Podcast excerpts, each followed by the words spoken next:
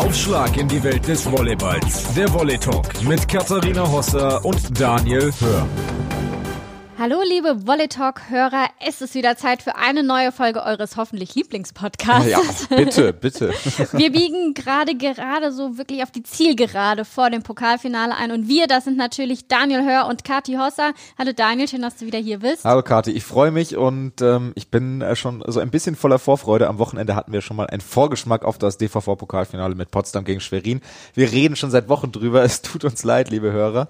Aber ähm, dieses Spiel hat mich nochmal so ein bisschen gepackt und nochmal ein bisschen Feuer ausgelöst, weil da war vieles, vieles drin und darüber werden wir natürlich sprechen. Aber nicht nur darüber, wir haben einige kontroverse Themen im Gepäck. Es lohnt sich also heute wirklich. Ja, also ihr wisst ja, Pokalfinale, ich glaube, es ist nicht untertrieben, wenn man sagt, das ist so ein bisschen schon Untertrieben, übertrieben. Übertrieben, ja. Übertrieben. Ich, wollte, ich musste mhm. kurz die Stirn runzeln gerade. Ja, ich dachte, ich habe dein Gesicht gesehen, dachte so, ah, falsch. Nicht übertrieben, wenn man sagt, das ist das Spiel der Spiele im Volleyball weil man normalerweise vor dieser Riesenmenge an Zuschauern der SAP-Arena ist. Das ja. haben wir alles dieses Jahr nicht, aber trotzdem ist es sportlich so spannend wie nie. Definitiv. Also sowohl bei den Frauen als auch bei den Männern. Ähm, wollen wir ein bisschen drauf schauen und schon euch auch ein bisschen das Gefühl vom Pokalfinale mitgeben. Das machen wir zum einen natürlich mit unserem Stargast, mhm. den wir wie immer im Fokus stehen haben in unserem Podcast. Das ist Dirk Westphal von den Netzhoppers. Ein Urgestein, sage ich jetzt einfach schon mal. Ja, absolut, das kann man sagen. Vor allem des deutschen Volleyballs, wenn ja. man es so will. Ja. Ähm, Und des iranischen. das ja, das war um tatsächlich das ein, ein, Punkt in äh, der Vita, die wir noch nicht so oft hier vorweisen konnten, dass wir einen Spieler haben, der schon Erfahrungen im Iran gesammelt hat. Aber du hast es angesprochen, es war einiges los. Das Topspiel Schwerin gegen Potsdam, ich nenne es ja das Warm-up ich glaube, das ist aber verboten, wenn ich das nochmal. Ja, das hören, das hören Sie nicht gerne. Ähm, angeblich ist das Pokalfinale noch bei keinem in den Köpfen gewesen. Natürlich nicht. vor dem Spiel. Bei mir schon, aber ich habe auch nicht auf dem Feld gestanden. Richtig, ja. Ähm, und wir wollen über die Champions League reden. Da gab es gute Nachrichten, schlechte Nachrichten, überraschende Nachrichten und vor allem überraschende Bilder, die wir da teilweise Definitiv, gesehen ja. haben. Ähm, darüber wollen wir auch sprechen, aber Ehre wem Ehre gebührt. Der Gast ist bei uns der Star. So ist es. Und dem wollen wir jetzt auch erstmal unser Hauptaugenmerk widmen und freuen uns sehr auf Dirk Westphal, den WM-Dritten von 2014, den Außenangreifer der KW Netzhoppers Bestensee. Habe ich es richtig gesagt? Netzhoppers KW Bestensee. Hm. Entschuldigung. Ich glaube, er kann es dir verzeihen. ich übe nochmal bis zum Pokalfinale. Alles klar, so machen wir es. Also, dann schalten wir mal nach Berlin, würde ich sagen, oder? Jawohl. Dann begrüßen wir jetzt ganz herzlich Dirk Westphal in der Leitung. Hallo Dirk. Ja, hallo. Freut mich bei euch zu sein. Also erstmal nochmal Entschuldigung, dass ich ähm, den Namen nicht richtig ausgesprochen habe. Ich hoffe, äh, ihr könnt mir das verzeihen äh, in Brandenburg. Ähm, du konntest es ja hoffentlich direkt äh, richtig aussprechen, als du dich 2018, 2019 äh, dafür entschieden hast, von Düren hinzuwechseln. Ähm, Kannst du uns mal sagen, was so ein bisschen der Beweggrund war, warum äh, du dir die Netzhoppers ausgesucht hast? War es auch so ein bisschen zurück in die Heimat? Ja, ja, total. Also es war, glaube ich, in meinem, weiß ich nicht, 13 Jahren als Volleyballprofi bis zu dem Zeitpunkt, äh, irgendwann an, an der Zeit auch mal wieder nach Hause zu kommen. Ähm, ja, ich hatte meiner Familie über die Jahre viel abverlangt, äh, immer irgendwo auf Achse zu sein und nie richtig irgendwo sesshaft zu werden. Und nee, dann war es einfach irgendwo an der Zeit, dass man ähm, im hohen Volleyballalter dann halt in der Richtung Heimat geht. Und ja, mit den Netzhoppers habe ich halt glücklicherweise auch einen Verein, der im direkten Umfeld äh, von Berlin dann ähm, ja, ihre Spielstätte hat oder seine Spielstätte hat.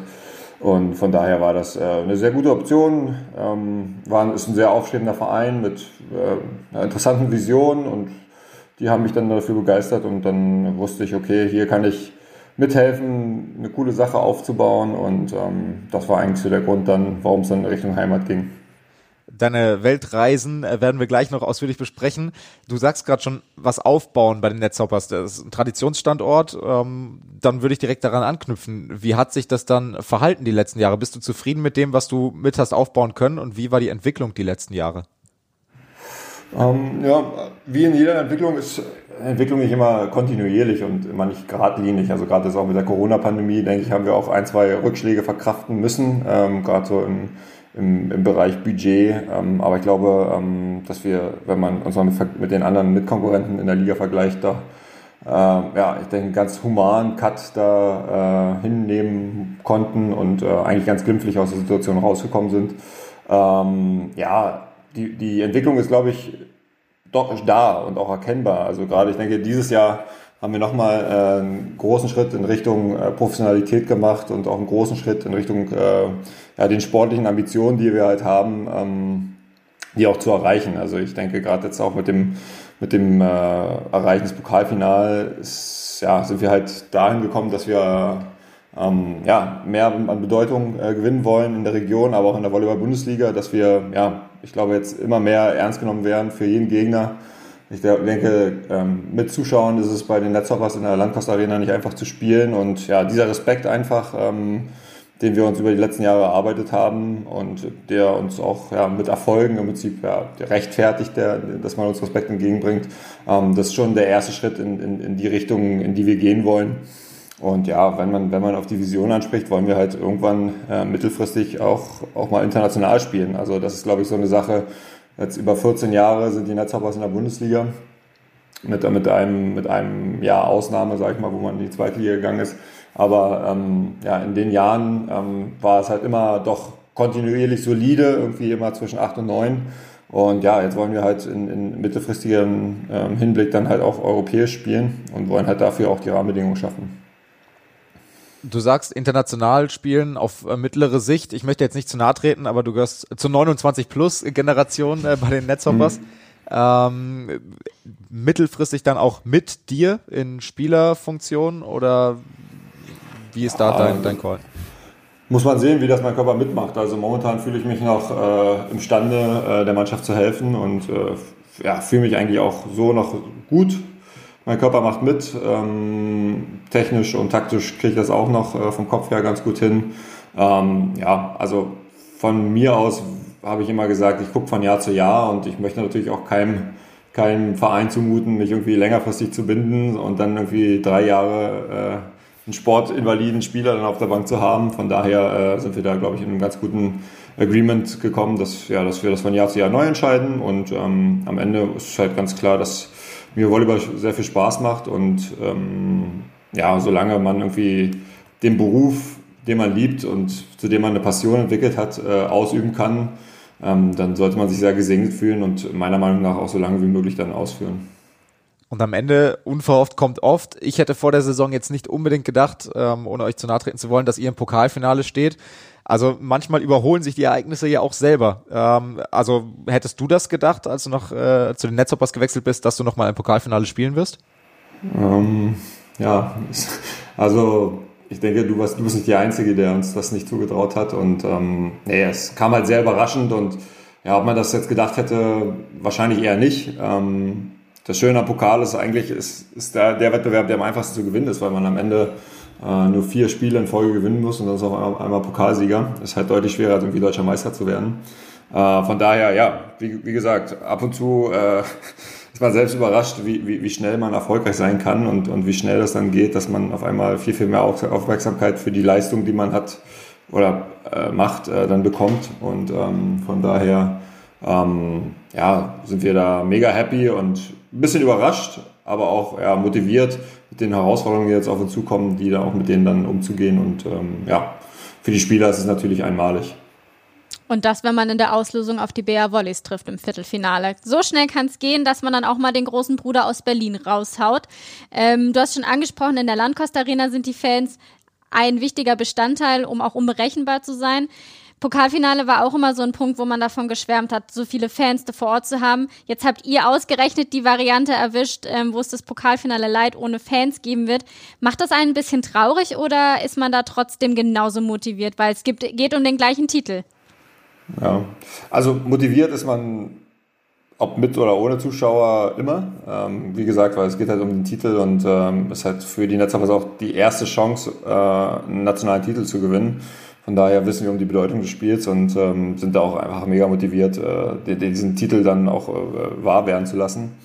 Ähm, ja, das mit den Zuschauern ist so ein bisschen so zweischneidiges Brett. Also klar hätten wir ganz gerne irgendwie vor 14.000 Leuten da performt und hätten, hätten probiert, die Leute da mit unserem Spiel zu begeistern. Das ist natürlich ähm, für viele, die jetzt lange bei den Netzhofer spielen, eigentlich so eine so eine Geschichte, die halt wahrscheinlich nicht so oft in ihrem Leben vorkommen wird. Ne? Ähm, also ich meine, ich hatte zum Glück schon mal das Vergnügen, so eine, so eine, so, ein, so eine Zuschauerzahl mitzuerleben und auch äh, vor so einer Zuschauerzahl dann zu spielen. Aber ich denke, für viele alteingesessene Netzhoppers ist das halt so eine einmalige Chance. Von daher ist das auf der einen Seite schon sehr schade, ähm, dass, wir, dass wir das nicht erleben dürfen in, in dem äh, Umfang, wie es, die letzten Jahre war. Auf der anderen Seite muss man einfach auch ganz klar sagen, wenn man, wenn man äh, ja, da ganz logisch rangeht, weiß ich nicht, ob wir in Berlin 3-2 gewonnen hätten, wenn, wenn die Halle mit 5000 Zuschauern Erfolg gewesen wäre. Ähm, von der einen Seite, genau, ist es dann halt irgendwie schade, aber auf der anderen Seite, glaube ich, spielt uns dieses ohne Zuschauer spielen gerade dieses Jahr auch ein bisschen in die Karten.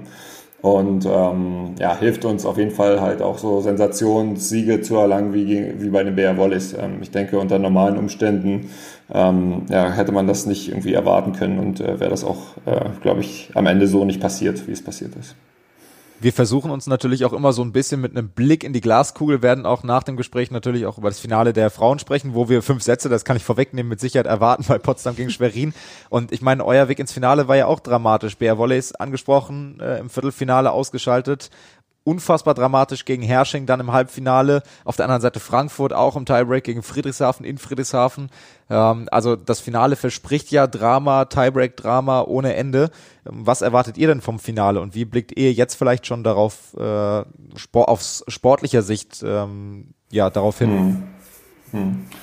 Ähm, nee, wie, wie, wie, gesagt, wie du gesagt hast, ich erwarte da ein sehr, sehr enges Spiel. Ähm, denke, beide Mannschaften ähm, haben gezeigt, dass sie guten Volleyball spielen, aber beide Mannschaften haben auch ganz klar gezeigt, dass sie nicht immer konstant guten Volleyball spielen können. Ähm, von daher ja, erwarte ich ein sehr wellenförmiges Finale in den, in den einzelnen Performances der Mannschaften. Ähm, und äh, was ich denke, am Ende wird es wieder auf, auf ein sehr, sehr enges Spiel mit vielen engen Situationen hinauslaufen. Und ähm, ja, wie gesagt, der Blick in die Glaskugel, ähm, so ist es, glaube ich, für uns auch. Ähm, wir müssen einfach, dass wir ja, von der ersten bis zur letzten Minute hoch konzentriert sein müssen. Ähm, und ähm, das wird dann am Ende der entscheidende Faktor sein, glaube ich, das Mentale. Ihr habt vor dem Pokalfinale, also Aufnahmetag ist heute Dienstag, ihr habt am Mittwoch noch ein Spiel und dann auch noch ähm, am Samstag gegen Berlin äh, zwei Spiele, also noch vor dem Pokalfinale. Da ist natürlich der Kopf noch nicht komplett in Mannheim.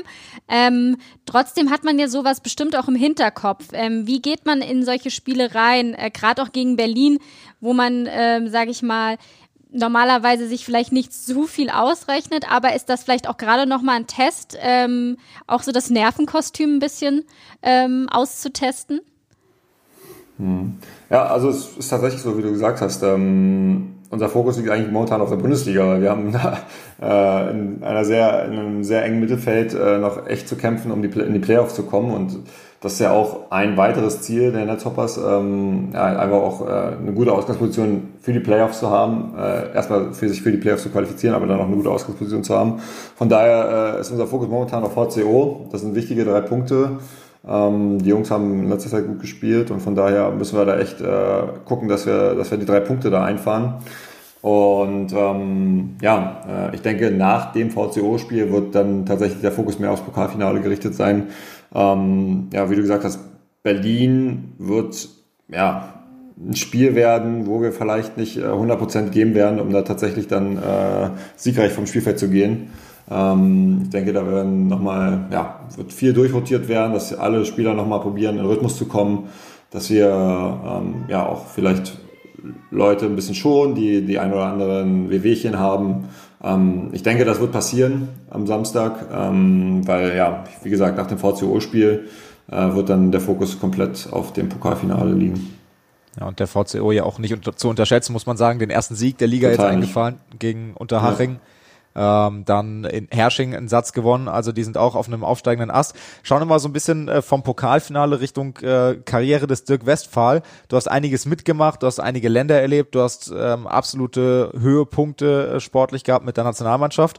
Wo würdest du das P Pokalfinale einordnen? Hm, gute Frage. Ähm Pokalfinale ist schon, ist schon, ist schon echt was Besonderes, weil ähm, nicht, weil es das Pokalfinale ist, sondern einfach, dass wir es erreicht haben mit der Mannschaft und mit dem Verein. Ähm, ich denke, das ist das Besondere dahinter und eigentlich auch so diese, ja, gerade dieser Punkt, dass keiner an uns geglaubt hat und niemand uns irgendwie auf der Rechnung hatte. Ähm, wir sind ja auch die einzige Mannschaft, die über drei Spiele gehen musste. Wir haben ja den Vizepokalsieger vom letzten Jahr mit Düren geschlagen. Wir haben den Pokalsieger letztes Jahr mit Berlin geschlagen und dann den Herrschen geschlagen. Gerade diese Dramaturgie, äh, das, das, unser Road to, to Mannheim war halt ähm, ja, was ganz, ganz Spezielles. Und äh, von daher ist für mich dieses Erreichen des Pokalfinales ähm, ja, eigentlich, glaube ich, nach der Bronzemedaille bei der, bei der WM ähm, mein zweites großes Highlight äh, in, in, in meiner Volleyballerkarriere. Ähm, wie jetzt das Pokalfinale an sich, äh, welchen Stellenwert das einnimmt, das wird sich wahrscheinlich äh, dann am 28. entscheiden, wie das Spiel ausgeht. Aber allein schon der Weg dahin und das Erreichen des Pokalfinals ist äh, ja für mich eine Sache, die ich äh, nie vergessen werde in meinem, in meinem Leben und ähm, war ein sehr, sehr schönes Erlebnis, ja. Auf die Bronzemedaille wollen wir gleich noch zu sprechen kommen. Vorher aber eine Sache, wo wir uns im Vorfeld schon unterhalten haben, so, wenn wir auf deine Vita gucken, wir finden das die Station im Iran irgendwie super spannend und du mhm. äußerst dich ja auch sehr positiv über die Zeit. Kannst du uns da mal ein mhm. bisschen mitnehmen, wie so der Stellenwert von äh, Volleyball im Iran ist und wie du dich da gefühlt hast?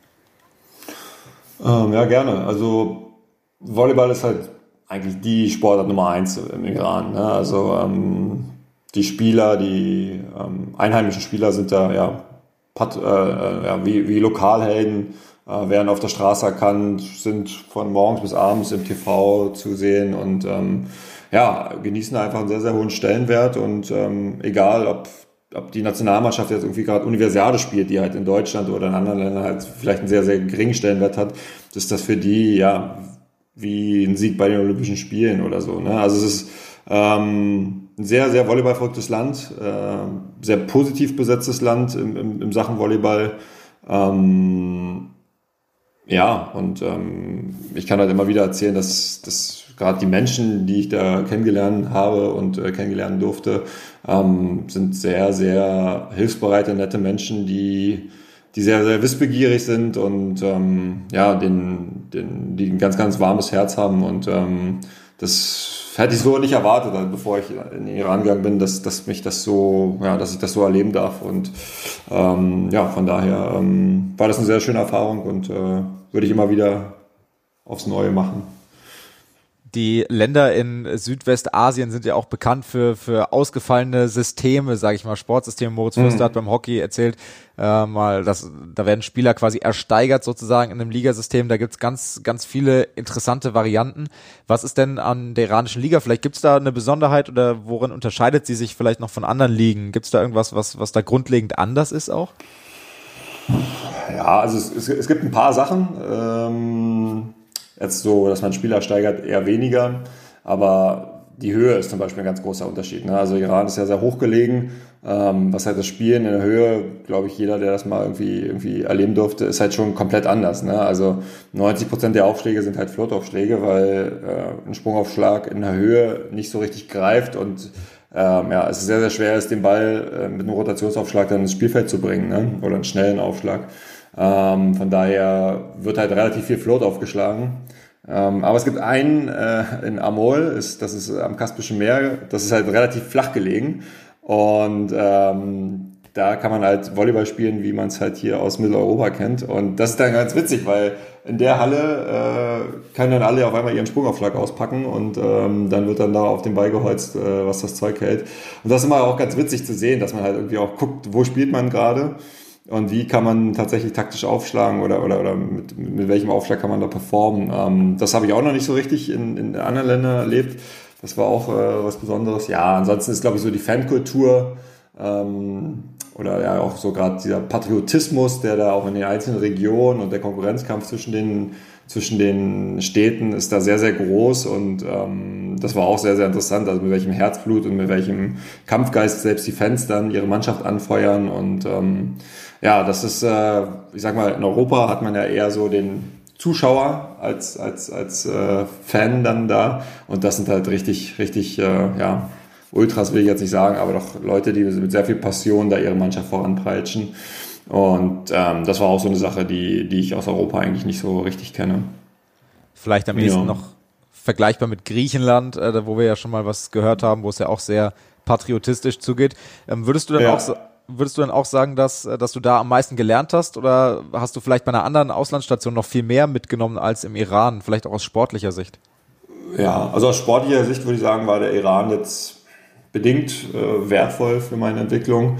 Aber ich denke, das hat mich einfach viel, viel mehr als Mensch dann geformt. Gerade in so einem äh, Land zu leben, ja, deren kulturelle äh, Ausrichtung jetzt nicht die meine ist. Ähm, das war, glaube ich, in diesem Land klarzukommen und sich dort zu bewegen und ähm, ja auch keine Menschen irgendwie zu nahe zu kommen oder, oder zu verletzen mit vielleicht ja unbedachten Äußerungen oder, oder Tätigkeiten. Das war so eine Sache, da habe ich viel gelernt, auch über Respekt äh, vor anderen Menschen, vor anderen Kulturen und anderen Religionen. Ähm, von daher hat mich der Iran doch, glaube ich, schon als Mensch gut, gut weitergeprägt.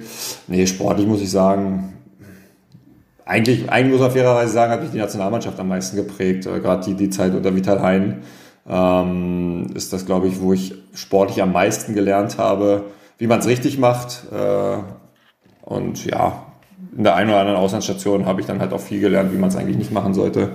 Oder wie man äh, von daher ähm, auch aus negativen Erlebnissen zieht man ja immer was für sich raus. Und ähm, ja, so die schönste Zeit war Polen ganz eindeutig. Polen, ähm, da habe ich echt äh, tollen Volleyball gespielt und eine tolle Liga erleben dürfen. Ähm, da war glaube ich, auch so ein Sprung in meiner, meiner Leistung zu erkennen. Ähm, ja, aber tatsächlich am Ende muss man sagen, volleyballerisch zu dem, was ich jetzt geworden bin, habe ich eigentlich am meisten Vital Heinz verdanken und der Nationalmannschaft. Ich glaube, du kennst unseren Fragenkatalog, weil jetzt genau Echt, würden ja? wir zum Thema Nationalmannschaft tatsächlich überschwenken. Ähm, ja. Schön, dass du das selber einleitest. Ähm, ja. Vital Hein, äh, große Persönlichkeit, ähm, die wir auch schon hier im Volley Talk begrüßen durften. Ähm, ich glaube, ganz spezieller Mensch, du hast schon gesagt, aber auch sehr, sehr viel gelernt. Wie blickt man denn auf so eine Zeit dann zurück? Ähm, ist es dann auch viel harte Arbeit oder hat man am Ende wirklich so die Fortschritte, die man letztendlich auch gemacht hat, dann eigentlich als positive Erinnerung im Kopf? Mhm. Was ich eigentlich am meisten im Kopf habe, ist, dass es halt unheimlich viel Spaß gemacht hat. Also, was ja auch Vital immer betont, am Ende sollen die Trainer, äh, die Spieler halt nicht zum Training kommen und irgendwie sagen, oh, heute spielen wir wieder 6 gegen 6, sondern eigentlich sollen die Spieler immer zum Training kommen und sagen so, oh, was könnte heute passieren, was gibt's heute Neues, was hat er sich heute wieder Neues ausgedacht und so war es am Ende auch. Also es war, wenn ich zurückblicke, hatte, hatte ich halt unheimlich viel Spaß. Es war halt unheimlich verspielt in den Trainingseinheiten. Ähm, dass am Ende natürlich auch harte Arbeit war, ähm, vergisst man immer schnell dabei, ähm, weil es einfach dieser, dieser Spaßfaktor und dieses Zocken einfach komplett über, überwogen hat. Und ja, einfach dieses teilweise unorthodoxe Trainingsmethoden da anzuwenden, ähm, das ist eigentlich so das, das, das, was viel Spaß gemacht hat und man muss am Ende sagen, es gab Sommer, die halt sehr, sehr langsam äh, vergingen von der Zeit, weil es halt echt irgendwie, ja, immer wieder das Gleiche war oder ähnliche Trainings dann von Montag bis Freitag waren. Und bei Vital ging eigentlich immer die Zeit relativ schnell vorbei, was eigentlich auch wieder ein guter Indikator dafür ist, dass es einfach doch ähm, ähm, ja, sehr abwechslungsreich war und ähm, sehr viel Spaß gemacht hat, ja. Ist es tatsächlich so, dass er ungern zweimal das gleiche Aufwärmspiel spielt? Ist er wirklich so kreativ und sucht sich immer wieder verschiedene Sachen? Ja, nee, es ist tatsächlich so. Also ich glaube, wir hatten immer Fanga Friday. Das ist halt, äh, ein Spiel war immer freitags, das glaube ich, äh, hat die Mannschaft eingefordert, dass wir da immer das gleiche Spiel spielen oder das gleiche Warm-Up-Spiel spielen. Sonst war da immer Abwechslung drin. Ich glaube, ich weiß nicht, ob, äh, ob Vital euch mal seine Exit-Tabelle gezeigt hat, wo dann in 365 Zeilen da wirklich äh, 365 verschiedene Spiele oder Spielformen äh, fürs Erwärmen ähm, dann drinne stehen. Also Noch der Mann ist unheimlich kreativ. ja, ja. Also der Mann ist unheimlich kreativ und ähm, ja, Stillstand hasst er halt auch wie die Pest und von daher probiert er sich halt immer wieder neu zu erfinden, liest viel ähm, und probiert über den Weg halt ja sich neu zu inspirieren und ähm, ja, also ich weiß ja nicht, ob ihr euch noch an diese Höllenwoche damals erinnern könnt, wo wir dann einfach irgendwie in der EM-Vorbereitung dann irgendwie im Wald übernachtet haben und dann da verschiedene Sachen gemacht haben, verschiedene Persönlichkeiten kennengelernt haben. Also so eine Sachen sind einfach irgendwie am Ende ähm, ja immer toll, dass man sie so mitmacht. Weil ähm, alleine kann das jeder für sich machen, aber dieses Gefühl auch irgendwie einen ganzen Morgen lang nicht zu sprechen und trotzdem aber mit, mit seinen Mitmenschen, mit seiner Mannschaft zu interagieren, aber wortlos, ähm, das sind immer so, ja, ähm, Sachen, die man halt äh, für sich gerne machen kann, aber es ist halt immer was ganz Spezielles, wenn man es halt mit seinem Teamkameraden irgendwie teilen kann. Und das hat, glaube ich, auch die Mannschaft ganz gut zusammengeschweißt. Ja, also diese Höllenwoche, da kann ich mich auch noch dran erinnern. Das war schon äh, komisch von außen, ähm, weil, weil sich meinem Geist das irgendwie widerstrebt hat. Du musst in der Mannschaft eigentlich gut kommunizieren und dann machst du eine Woche, wo du deine Kommunikation so sehr einschränkst, irgendwie verbal. Also das war damals für mich als 19-Jährigen auch noch nicht so richtig greifbar, muss ich sagen. Ja, ja, ja, selbst für uns. Also wir waren auch total überrascht damals, als er uns das präsentiert hat, seine, seine Idee von der Höllenwoche und ähm, ja, äh, waren auch sehr skeptisch teilweise, aber ähm, wir haben das echt ganz gut durchgezogen. Ne? Und die, das Besondere an der Sache war ja, dass er im Prinzip uns nicht kontrolliert hat, im Sinne von, ihr dürft jetzt euer Handy nicht benutzen die ganze Woche lang oder so, aber er wird natürlich nicht in unser Zimmer reinkommen und uns checken, ob wir jetzt wirklich unser Handy aushaben oder so. Aber tatsächlich war es am Ende so, dass wir alle irgendwie uns daran gehalten haben. Ne? Und ähm, das ist halt auch irgendwie nicht selbstverständlich und hat halt gezeigt, dass er, dass er sehr großen Einfluss auf uns hatte und äh, da auch sehr viel ähm, ja, in uns bewegt hat und ähm, ja. Und am Ende war es am Ende war es auch mhm. unheimlich erfolgreich. Also die angefangen mit der Olympia-Qualifikation 2012, dann WM Bronze, was du miterlebt hast, in Polen auch noch. Ähm, 2014 ähm, Gold bei den Europaspielen in Baku 2015. Also Vital Heinen hat da auch eine Ära geprägt. Ähm, wie weit ist denn die Nationalmannschaft von heute, wenn wir so den Schwenk so ein bisschen versuchen zu machen, von den Triumphen von damals entfernt und von der Klasse von damals vielleicht auch entfernt? Puh, äh, gute Frage. Also ehrlich, ehrlich muss ich sagen, dass ich ja, dass doch schon ein großer Umbruch stattgefunden hat in der Mannschaft und deswegen auch mein Kontakt eher sporadisch ist mit den einzelnen Spielern. Ähm, ja, ich denke, das ist jetzt äh, mit Andrea Gianni halt auch sehr, sehr qualifizierter Trainer und äh, auch jemand, der die Mannschaft gut voranbringen kann. Ähm, ja, es ist, ist, ist schwer zu vergleichen. Ähm, kann ich auch nicht so richtig sagen, aber ähm, ich denke, am Ende ist es so, dass vielleicht von den Einzelspielern man heute vielleicht sogar besser aufgestellt ist. Ähm, dass man da doch auch in der Breite des Kaders deutlich, deutlich besser da, dasteht. Ähm, aber das ist jetzt auch reine Spekulation. Ich hatte irgendwie das Gefühl, dass halt so diese mannschaftliche Geschlossenheit bei uns äh, ein sehr starker, äh, sehr starker Faktor war und ähm, auch sehr wichtig war, um halt so, so sportlich erfolgreich zu sein. Ich kann das heute leider nicht einschätzen, ähm, aber ähm, die Vermutung, ich würde jetzt mal die Vermutung aufstellen, dass das vielleicht bei uns ein bisschen besser war, als es heute ist. Aber wie gesagt, alle Angaben äh, mit Gewehr. Wie die Lottozahlen. Ähm, genau. Dirk, eine Frage würde ich trotzdem gerne mal stellen, weil ich mich das oft frage, wenn man selber in der Nationalmannschaft gespielt hat, und man dann nicht mehr ähm, dabei ist, verfolgt man es trotzdem noch als Fan? Weil ich meine, ihr kennt euch alle auch untereinander, teilweise ja auch ähm, von den Ligaspielen. Verfolgt man das dann noch? Oder gerade auch du, der ja auch im Sommer sehr viele andere Dinge ähm, dann auch mit den Hauptstadtbeachern etc. zu tun hat, ähm, verschwindet die Nationalmannschaft so ein bisschen aus dem Fokus? Ähm, nee, also ich verfolge schon, schon die, die Nationalmannschaft und äh, probiere auch, wenn ich Bildmaterial zu Gesicht bekomme, halt die Spiele dann auch live zu gucken. Aber das ist halt leider immer so ein bisschen das Problem, ne? dass ähm, ja, die, die Übertragungen äh, nicht so häufig stattfinden und ähm, es immer schwer ist, da wirklich dann die Spiele live zu sehen. Ähm, aber natürlich verfolge ich die Nationalmannschaft und verfolge die Ergebnisse von FIBA auch immer mit. Ähm, das, das der sportliche Erfolg und ähm, ja, nicht zurückkommt, aber dass er, dass er weiter passiert. Und ähm, von daher bin ich da äh, mit dem Herzen immer noch dabei und, und wünsche den Jungs immer alles Gute für jedes Spiel. Daniel hat es ja gerade eben schon so charmant angesprochen. Du bist ja Generation 29 plus. ähm, da macht man sich ja eventuell auch so ein bisschen Gedanken um weitere Standbeine. Ein Punkt bei dir ist ja auch das Beachen, was du äh, vorantreibst, auch mit den Hauptstadtbeachern. Da haben wir uns gefragt, wie würde denn die nach der sportlichen Karriere das Leben von Dirk Westphal aussehen? Wäre das eher so Funktionärs-, Organisationsebene oder Trainerkarriere oder was ganz anderes? Ja, ist immer schwierig. Ne? Man hat jetzt über 15, 20 Jahre sehr viel gelernt im, im Volleyball und ähm, dann wäre es eigentlich eine Schande, wenn man das ganze Wissen und das ganze Know-how dann irgendwie über Bord schmeißt und sagt, ich werde jetzt Buchhalter. Ähm, von daher ähm, kann ich mir das schon gut vorstellen, weiter im Volleyball aktiv zu sein und mein Wissen zu transferieren und ja auch interessanten Projekten weiterzuhelfen, dort ähm, ja, erfolgreich zu sein und in der Volleyballwelt zu bestehen. Ähm, von daher, ja, Trainer, Funktionär, ja, eigentlich alles. Ich habe ein Studium in äh, Wirtschaftswissenschaften. Ähm, von daher äh, kenne ich mich ja auch mit der einen oder anderen Buchhaltungssoftware aus. Ähm, also es kann auch sein, dass ich da irgendwo, ja, ich, wie gesagt, ich habe ehrlich gesagt noch nicht hundertprozentig mir Gedanken darüber gemacht. Es ist vieles möglich und ich würde nichts ausschließen, aber irgendwie ähm, jetzt den kompletten Cut zu machen und zu sagen, ja, war schön Volleyball bis hier und nicht weiter, glaube ich, wird nicht passieren. Also er kennt sich mit Buchhaltungssoftware aus. Das heißt, du kriegst nochmal einen privaten Anruf von mir und alle da draußen, wer da irgendwie Probleme hat, einmal bei Dirk Westphal melden, bitte. Ja, ähm, ja, genau.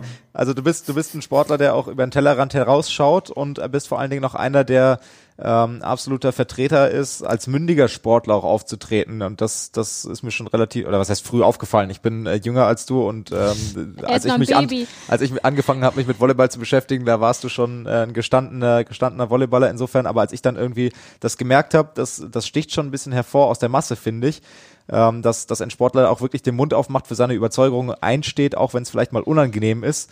Ähm, wie wird das dann auch von offizieller Seite wahrgenommen, wenn du vielleicht auch mal eine unangenehme Wahrheit ansprichst? Ja, also wenn ich ehrlich bin, also es ist halt nett, dass du mich so beschreibst, aber ich war nicht immer ganz mündig. Ne? Also je mehr man in irgendwelchen Abhängigkeiten dann verstrickt ist, desto unmündiger wird man. Und eigentlich erst so in den letzten Jahren, wo ich irgendwie nichts mehr zu verlieren habe und mir auch keiner mehr irgendwie ja, gegens Bein pinkeln kann, ähm, kann man halt auch einfach mal klar und deutlich sagen, was man von einigen Sachen hält. Und ähm, ja, also klar war ich immer schon politisch, äh, auch sportpolitisch. Ähm, aber klar muss man immer sich irgendwie doch dann aufpassen, was man sagt und, und wie man was sagt und äh, dass man keinem zu nahe tritt. Ähm, ja, aber diese, diese, diese Mündigkeit ist jetzt so in den letzten Jahren, sage ich mal, wie gesagt, wo, wo ich nichts mehr zu verlieren habe oder wo, wo ich am Ende meiner Karriere bin, äh, natürlich doch dann stärker in den Fokus ge getreten und ähm, nee, ich denke, es ist wichtig, dass, dass wir, dass, dass Sportler auch zu gewissen Themen Stellung beziehen, sei es zum sportpolitischen Themen, aber wie gesagt auch ja, gesellschaftlichen Themen.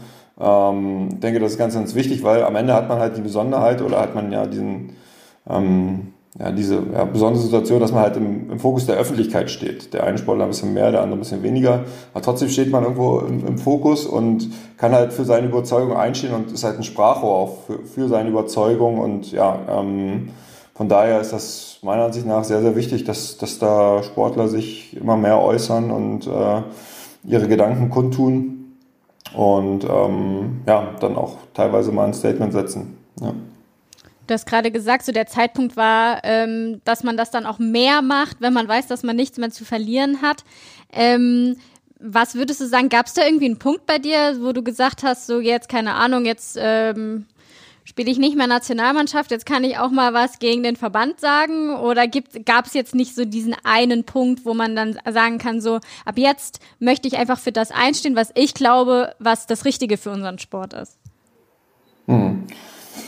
Hm, ja, ich, ich so ähnlich ist das, ne? Also wie gesagt, wenn man halt äh, ja, aus dem Kader rausfliegt oder beziehungsweise dann, ich habe ja damals meine Karriere beendet in der Nationalmannschaft, das heißt dann, wenn man verzichtet auf seinen Kaderplatz, dann ist halt ja vieles möglich und kann dann vieles auch ungefiltert sagen. Ähm, ich denke, das war so ein so ein Punkt, äh, obwohl ich eigentlich immer relativ wenig gegen den Verband irgendwie auszusetzen habe, gerade im, im, im Hallenvolleyballerischer Sicht. Im Beachvolleyball war das immer ein bisschen anders, wo ich da nie richtig im Kader war, aber ähm, Gerade so was immer um die, um die Techniker Beach Tour ging, ähm, habe ich dann schon auch meinen, meine Emotionen und meinen Senf dann da auch mal kundgetan und äh, war auch nicht verlegen darum, den, äh, meine Meinung hinterm Berg zu halten.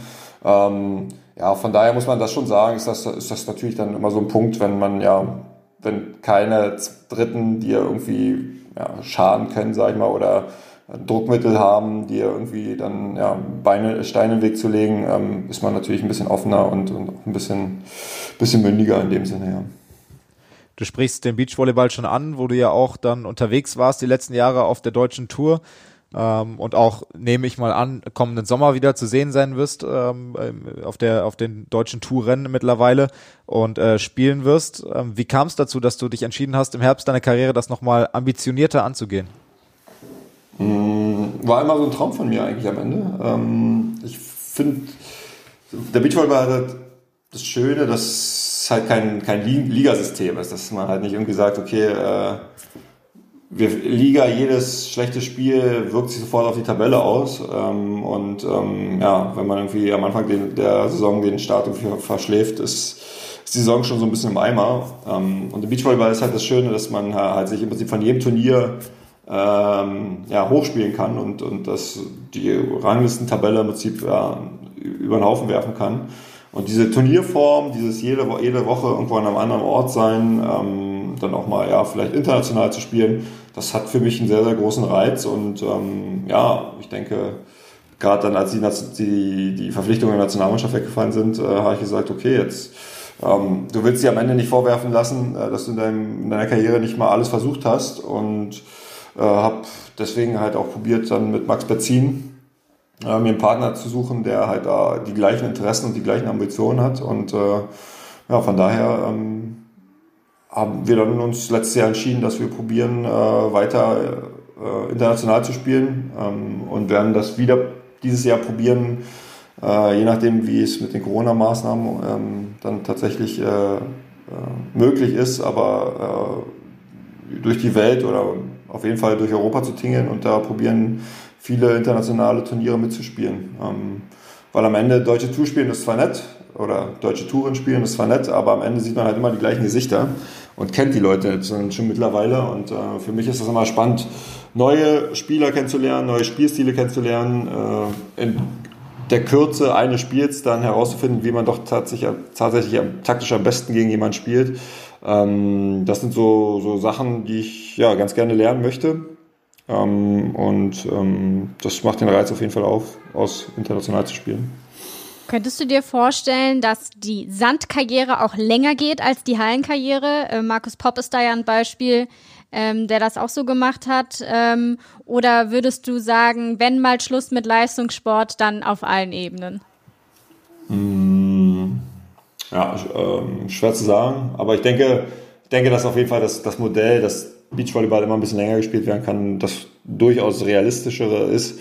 Ähm, einfach weil ja, Beachvolleyball ja, doch die Saison ein bisschen kürzer ist ne, und auch von, von, von, der, von der, man halt keine richtige Verpflichtung mit, mit zwölf anderen Spielern eingeht, ne, sondern beim Beachvolleyball ist man halt nur einer Person oder zwei Personen irgendwie Rechenschaft schuldig, das ist man selber und äh, am Ende halt sein Partner. Und beim Heimvolleyball muss man dann halt irgendwie zwölf anderen Leuten irgendwie Rechenschaft ablegen. Und äh, von daher ähm, kann ich mir ganz gut vorstellen, dass, dass das Beachvolleyballspiel ein bisschen länger geht. Aber wie gesagt, am Ende will ich halt irgendwie ähm, in Würde noch Volleyball spielen, äh, so will ich es mal sagen. Und äh, wenn ich halt merke, es geht überhaupt nicht mehr oder die jungen Spieler werden alle doch deutlich besser und äh, am Ende verliert man mehr, als dass man gewinnt, dann äh, bin ich, glaube ich, auch der Letzte, der dann sagt, okay, bis hier und nicht weiter. Und äh, so soll es am Ende sein. So, und zum Ende möchte ich noch einmal den Schwenk zum Pokalfinale ähm, machen. Du hast gesagt, man muss sich zwölf äh, Leuten gegenüber Rechenschaft ablegen. das wird dann auch am 28.02. sein, da wird abgerechnet. Ähm, ja. Ich würde gerne von dir den Satz vervollständigt haben. Die Netzhoppers gewinnen den Pokal, weil die Netzhoppers gewinnen den Pokal, weil ähm, ja, wir absolute Kämpferqualitäten haben und in den ersten drei Spielen gezeigt haben, dass wir immer zurückkommen, auch wenn wir am Boden liegen und das wird sich am Ende auszahlen. Das ist doch mal eine Ansage. Dann sind wir gespannt und werden das natürlich kritisch beäugen, ob das dann auch so ja, im Pokalfinale eintreten wird. Äh, freuen uns auf sehr jeden gut. Fall sehr drauf. Okay, super. Dann danke ich. Ja, wir haben zu danken. Und dann jetzt wieder viel Spaß mit der Kinderbetreuung. Okay. Danke euch. Ja, Danke für die Tag Zeit. Und äh, gerne. Bis dann. Ciao. Und von den Männern im Pokalfinale wollen wir jetzt auch noch einen kurzen Schwenk zu den Frauen im Pokalfinale machen. SSC Palmberg Schwerin gegen Potsdam heißt da das ja. Duell wir haben alle gesagt, das ist ein Duell auf Augenhöhe. Jetzt haben wir ähm, letzte Woche das Spiel gehabt im TV auf Sport 1. Du hast kommentiert. Sag uns doch mal, was sind denn deine Erkenntnisse kurz vorab? Ich kann mich noch an den Post von äh, der Volleyball-Bundesliga erinnern, dass die letzten drei Spiele, glaube ich, über fünf Sätze ja. gingen. Ähm, und so die Frage gestellt wurde, geht's jetzt wieder über fünf? Ja, es ging Definitiv, wieder ja. über fünf. Ähm, glaubst du, dass genau das auch wieder im Pokalfinale passieren wird? Ich glaube schon. Also äh, vorweggenommen, ich war mir auch relativ sicher, habe mich vorher noch mit unserem Leiter der Sendung kurz besprochen und wir waren uns auch beide relativ einig, das gibt fünf Sätze und dann äh, waren ja die zwei ersten Sätze für Potsdam zu, ich lohne es mal gerade zu dir rüber, zu 21 und zu 21 und dann war ja sechs Minuten Pause, haben uns kurz unterhalten, dann meinten wir auch, ah, vielleicht wären es ja doch drei Sätze aber wurden es dann doch nicht. Er meinte dann noch zu mir, ja, freu dich nicht zu früh, das geht noch über fünf. Und ähm, so ist es dann auch gekommen, aber es war wirklich allerfeinste Werbung äh, für den Sport und für das Pokalfinale letztendlich auch. Und ich glaube auch, dass wir das im Pokalfinale wieder sehen, weil beide Mannschaften oder andersrum, ähm, ich glaube, dass Schwerin, wenn sie ihr Spiel spielen, vielleicht ein Ticken besser ist als Potsdam, aber Schwerin nicht so konstant ist. Und daran hängt sich so ein bisschen auf und Potsdam spielt auf einem unheimlich hohen Niveau, unheimlich konstant. Und das wenige Aussätze jetzt im Frühjahr gehabt, als sie so ein Formtief hatten, aber jetzt kommen sie so langsam wieder in diese, in diese Topform. Und ähm, deshalb glaube ich, dass das auch über fünf Sätze gehen kann im Pokalfinale und gehen wird, um mich direkt mal festzulegen. Daran werde ich dich dann auch wieder messen an dieser sehr gerne, Aussage. Sehr gerne. äh, am 4.3. kommt der neue Podcast dann raus nach dem Pokalfinale. Da werde ich dir das alles nochmal aufs Brot schmieren. Und damit kann ich sehr gut leben. ähm, du hast angesprochen, äh, 2-0 Führung für Potsdam. Ähm, ihr habt dann gesagt, so, ja, geht vielleicht doch über drei. Was war denn so ausschlaggebend, dass ähm, du nach den ersten zwei Sätzen jedenfalls dachtest, äh, okay, Potsdam äh, kann die tatsächlich, also was ja niemand glaubt, ne, dass so ein Topspiel auch so deutlich ausgeht. Aber was war da so für dich nach den ersten zwei Sätzen so die Punkte von Potsdam, die dich da ähm, so positiv gestimmt haben, sage ich mal? Ja, also auf Potsdamer Seite, um da anzufangen, sie haben wenig Fehler gemacht, haben unheimlich konstant ihren Sideout gespielt, was logischerweise im Volleyball wichtig ist. Und sie haben vor allen Dingen, und das ist für die Psyche ganz wichtig, nicht so lange gebraucht, um ihre Punkte zu erzielen. Wir hatten viele lange Ballwechsel. Ähm, aber Potsdam hat es in der Tendenz eher geschafft, den Ball schneller auf den Boden zu bekommen oder halt an den Block des Gegners und dann den Punkt zu erzielen. Schwerin hat in den ersten beiden Sätzen unheimlich lange gebraucht für seine Punkte. Felix Kozlowski hat gesagt, wir sind jetzt nicht die angriffsstärkste Mannschaft. Ähm, wir definieren uns über Block- und Feldabwehr. Und ähm, das haben sie auch gut gemacht, nur trotzdem musst du nachher Lösungen finden und äh, deinen Punkt erzielen.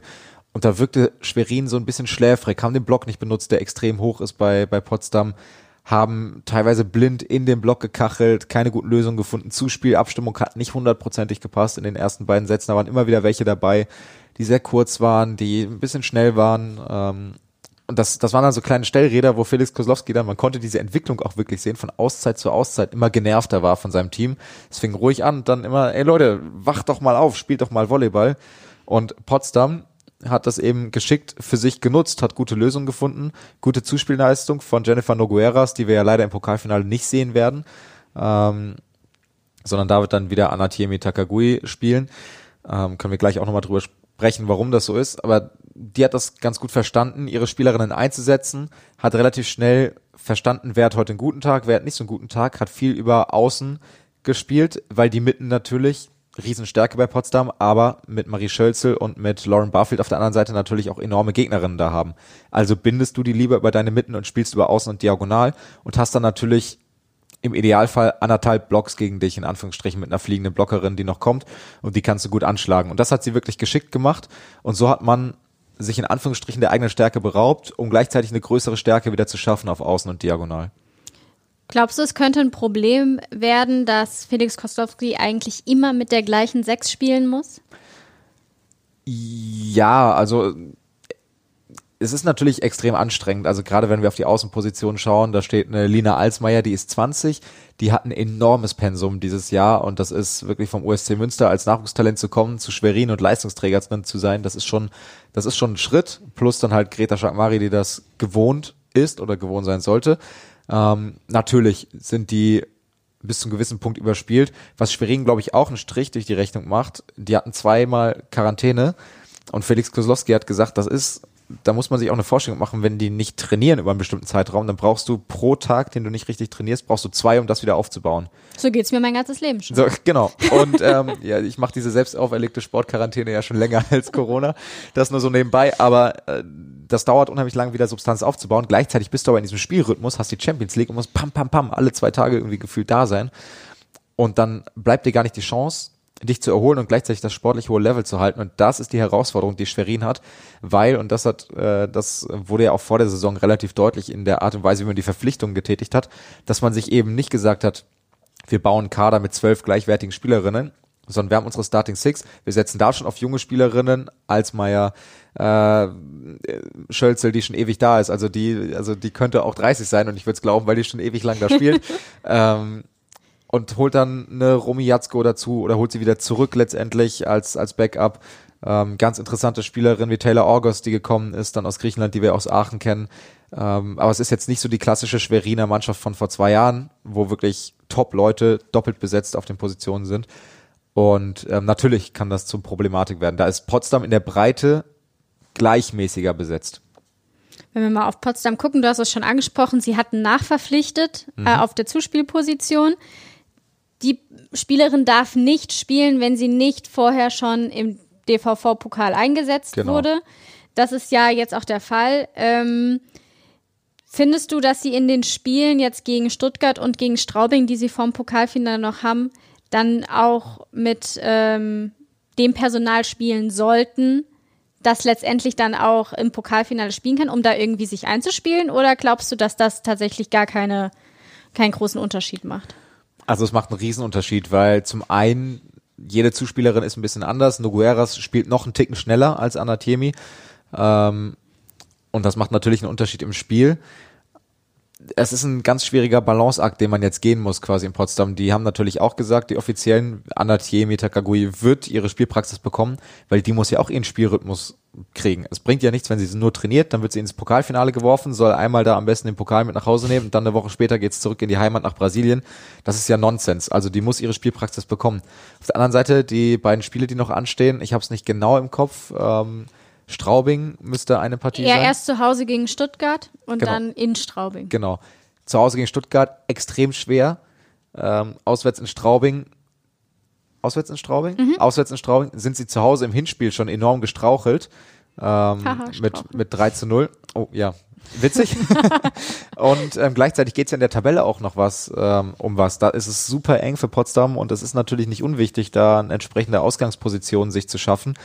Ähm, und das ist natürlich ein unheimlicher Balanceakt. Wie schaffe ich es, diese beiden Ziele miteinander zu vereinen, zu sagen, ich will eine eingespielte Mannschaft fürs Pokalfinale und ich will gleichzeitig in der Liga meine Position festigen und ausbauen. Was heißt, Anatiemi Takagui soll ihre Einsätze bekommen von offizieller Seite, aber es wird nicht einfach sein, die wirklich geregelt hinzubekommen, weil es bringt natürlich auch nichts, eine Nogueras jetzt wieder zwei Spiele rauszunehmen, und ähm, dann danach wieder reinzuwerfen. Du musst beide irgendwie in einen Spielrhythmus bringen. Und das ist bei Zuspielerinnen, wenn sie nicht durchspielen, sowieso schwierig. Also tippst du drauf, dass sie gegen Stuttgart vielleicht eher mit Nugueras spielen und gegen Straubing? Das wäre mein Call, ja. Okay, auch damit werde ich dich dann konfrontieren. Es ist auf jeden Fall super spannend, gerade diese Regelung, dass Spieler, die bisher nicht im Pokal im Einsatz waren, ähm, dann auch im Pokalfinale nicht spielen dürfen. Mhm. Da gibt's auch bei den ähm, Frankfurtern ja. Gibt es ja auch Spieler, wo, äh, wo wir das äh, beobachten werden. Stimmt. Das ist natürlich dann auch schwierig, irgendwie sich äh, darauf einzustellen in den Spielen vorher. Ähm, ich finde es super spannend, ähm, weil am Ende hast du ja eigentlich einen kleineren Kader dann fürs Pokalfinale, ja. was eigentlich so dein Spiel des Jahres letztendlich ist. Also ja. total spannend. Du hast es angesprochen, das Spiel gegen Schwerin-Potsdam, das verspricht äh, wirklich hochkarätig zu werden, dann auch im Pokalfinale am 28. Februar. Ab 14.15 Uhr sind wir da live auf Sport 1 dabei. Es gibt im Vorfeld schon, ähm, auf, ich glaube, auf dem YouTube-Kanal. Ähm, genau, ja eine Show. Erzähl du doch mal kurz, was genau. es da gibt. Ich glaube, da hast du irgendwas mit zu tun. Ich, ich, ich habe da irgendwas mit zu tun. ja, der auf, den, äh, auf dem YouTube-Kanal des Deutschen Volleyballverbandes wird es ähm, ein Warm-up sozusagen geben. Ähm, es ist noch nicht kommuniziert, deshalb ich möchte ich das dem Verband nicht vorwegnehmen, wer dann auch da zu Gast sein wird. Es wird zwei Aber Gäste auf jeden geben. Fall, es wird ein großer Volleyballnachmittag. Es wird ein großer Volleyballnachmittag. Wir starten um 13 Uhr. Ich darf das Ganze produzieren und moderieren. Habe ich schon wieder was verplappert. Und ähm, das ist alles gut. Ähm, aber es wird ein großer Volleyballnachmittag und ähm, wir freuen uns sehr, dieses Warm-up dann da zu machen und dann hinzuführen auf die Übertragung und dann haben wir über die Kanäle verteilt von 13 Uhr, ich glaube bis hinten raus, wie lange ist der Ja, schauen wir mal, bis wie lange die Uhr, Männer spielen. Je nachdem, wie lange die Männer spielen, dann haben wir da sechs Stunden Volleyballstrecke, mehr oder weniger am Stück. Das ist doch großartig. Also das ist doch wirklich cool. Also darauf freuen wir uns. Tut mir leid, falls ich jetzt hier irgendwas schon vorweggenommen habe, aber ich bin schon so heiß auf dieses Pokalfinale. Ich freue mich tierisch darauf ähm, und euch ein bisschen dieses Feeling dann auch ähm, über die Fernseher nach Hause zu bringen. Ähm, apropos Feeling. Ähm, ganz unterschiedliche Gefühlslage in der Champions League, die wir in der letzten Woche äh, anschauen durften. Ähm, auch da warst du im Einsatz gewesen. Ähm, teilweise, fangen wir mal mit den Frauen an, verstörende Bilder, muss man ja schon fast sagen. Definitiv. Ähm, wenn man sich überlegt, ähm, dass Zuschauer auf einmal zugelassen waren und das, wo die Zahlen dann noch äh, enorm hoch waren. Wir haben alle uns gefreut, Luisa Lippmann eventuell zu sehen. Das haben wir leider auch nicht gemacht. Ja. Ähm, also Champions League ist gerade irgendwie so eine gemischte Gefühlslage in Deutschland allgemein, glaube ich, gewesen. Ja, also irre auf allen Ebenen. Man muss bei Stuttgart, also es geht dann um die Vorrundengruppe der Stuttgarterinnen in Kaliningrad, man muss da noch viel früher anfangen, weil die Reise von denen, das war ja auch eine Odyssee. Da mussten Grenzen zu Fuß überquert werden, damit man diese Reise überhaupt machen konnte, weil entsprechende Flüge nicht gingen. Ähm, genaue Hintergründe kenne ich auch nicht, aber es wurden Grenzen auf jeden Fall zu Fuß überschritten bei klirrender Kälte und Schnee und hast du nicht gesehen. Ich bin kein Sportwissenschaftler, dürfte für den Körper in Vorbereitung auf einen Dreitagesmarathon nicht allzu optimal sein. Dann kommt man da an in Kaliningrad. Man wusste als Allianz MTV Stuttgart nicht, dass mit Fans gespielt werden wird in diesem Vorrundenturnier in Kaliningrad. Man war darüber nicht informiert.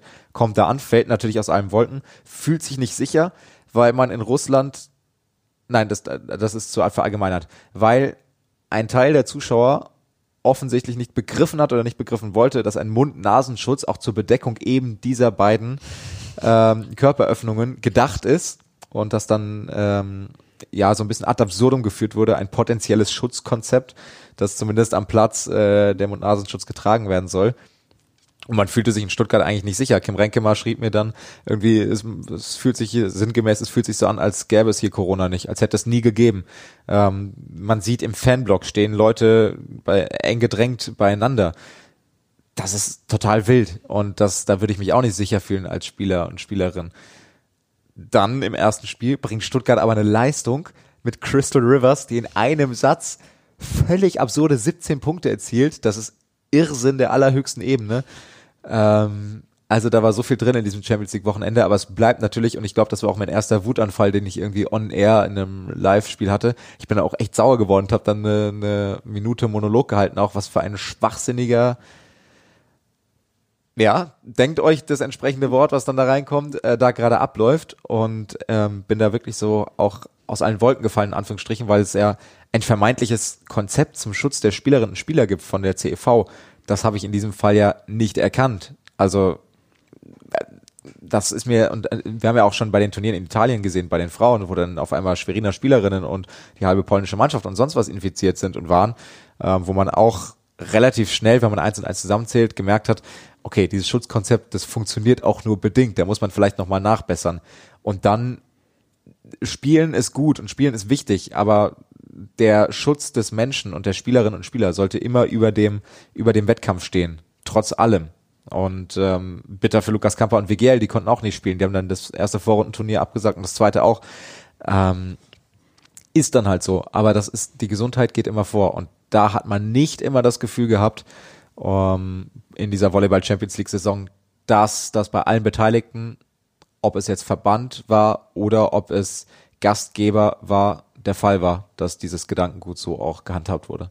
Letztendlich ist das, das das Riesenproblem, ähm, die verschiedenen Auffassungen. Ähm, für viele ist es halt auch, möchte ich mich dem Risiko aussetzen? Ich habe daheim auch einen ja. Liga-Alltag, den ich bestreiten möchte. Es gibt Mannschaften, die betreiten sich auf Pokalfinals vor. Stell dir mal vor, Worst-Case-Szenario, eine Mannschaft, die im Pokalfinale ist, infiziert sich bei sowas. Ja, Katastrophe. Ich, das wäre ja ähm, wirklich eine Katastrophe. Und eine Katastrophe war es ja letztendlich zum Beispiel auch für VfB Friedrichshafen. Ja, definitiv. Die sich einfach in einer normalen Alltagssituation man sich was man nicht vergessen darf, man auch sich Corona einfangen kann und somit ihr Heimturnier absagen mussten. Ja. Das, worauf man sich so gefreut hat. Ähm, also ähm, ich glaube, Thilo Spät-Westerholt hat gesagt, das spricht ihnen das Herz. Ähm, aber, Zu Recht, also das tut wirklich weh. Aber es konnte letztendlich einfach nicht gespielt werden und äh, die Gesundheit letztendlich aller ging vor. Du kannst ja auch nicht nur mit einem Rumpfkader dann vielleicht noch antreten und hoffen, dass die dann sich vielleicht nicht noch nachher auch noch als positiv erweisen. Also ähm, Friedrichshafen war so ein bisschen da der kleine Schocker aus deutscher Sicht, ähm, dass sie da ihr Heimturnier abgesagt haben. Die Spiele haben stattgefunden äh, in der äh, Messehalle, aber wie gesagt, ohne die deutsche Beteiligung. Und ich glaube, das war ein ganz bitterer Moment für Ja. die Häfler. Unfassbar. Also das hat mir auch wirklich leid getan. Äh, man kann es natürlich spekulieren, wo es herkommt, wo es nicht herkommt. Ähm, wir haben da auch unsere Ideen. Es ist nicht zielführend. Ähm, es kann passieren. Es kann jeden Das ist erwischen. ja genau der Punkt. Es kann ja jeden überall erwischen. Definitiv. Und auch die Leistungssportler sind davor leider nicht bewahrt. Genau, und das ist der entscheidende Punkt. Wir haben nachgefragt heute vor Aufnahme. Man muss dazu sagen, wir nehmen heute Dienstag, dem 16. Februar auf. Das heißt, bis zur Ausstrahlung Donnerstag kann es sein, dass sich Teile des Gesagten jetzt nochmal überholen. Aber Stand jetzt, es ist so, dass die betroffenen Spieler und Trainer sich halbwegs jetzt durchmanövrieren durch ihre Infektion, aber dass auch ähm, ein Spieler tatsächlich ins Krankenhaus musste. Nicht mit Beatmung und äh, Todesangst, aber mit einem durchaus schwereren Verlauf. So, und das zeigt auch wieder, auch als Topsportler ist man nicht davor gefeit. Wir wissen auch aus anderen Standorten, ähm, dass, dass die, die Verläufe nicht immer nur mild und entspannt waren, sondern dass es da auch fiesere Verläufe gab und härtere Verläufe gab, die dann auch Nachwirkungen hatten und vielleicht auch längere Nachwirkungen noch haben. Ähm, und auch bei Friedrichshafen sind es eben eins, zwei Akteure, die ordentlich zu kämpfen haben mit dem Virus. Und äh, das ist nicht ohne.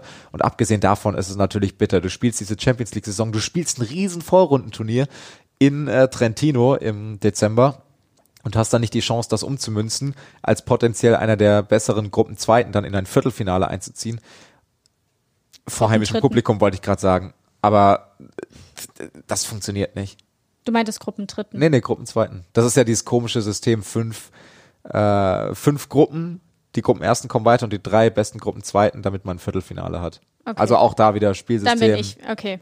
Heute bin ich irgendwie neben Alles der gut. Spur. Es ist, es ist auch ein etwas komplizierteres Spielsystem. Was will man machen? Ähm, du sprichst es ja eigentlich an, eine schöne Überleitung eigentlich. Ähm, Berlin hat es genau auf diesem Weg geschafft, Ja.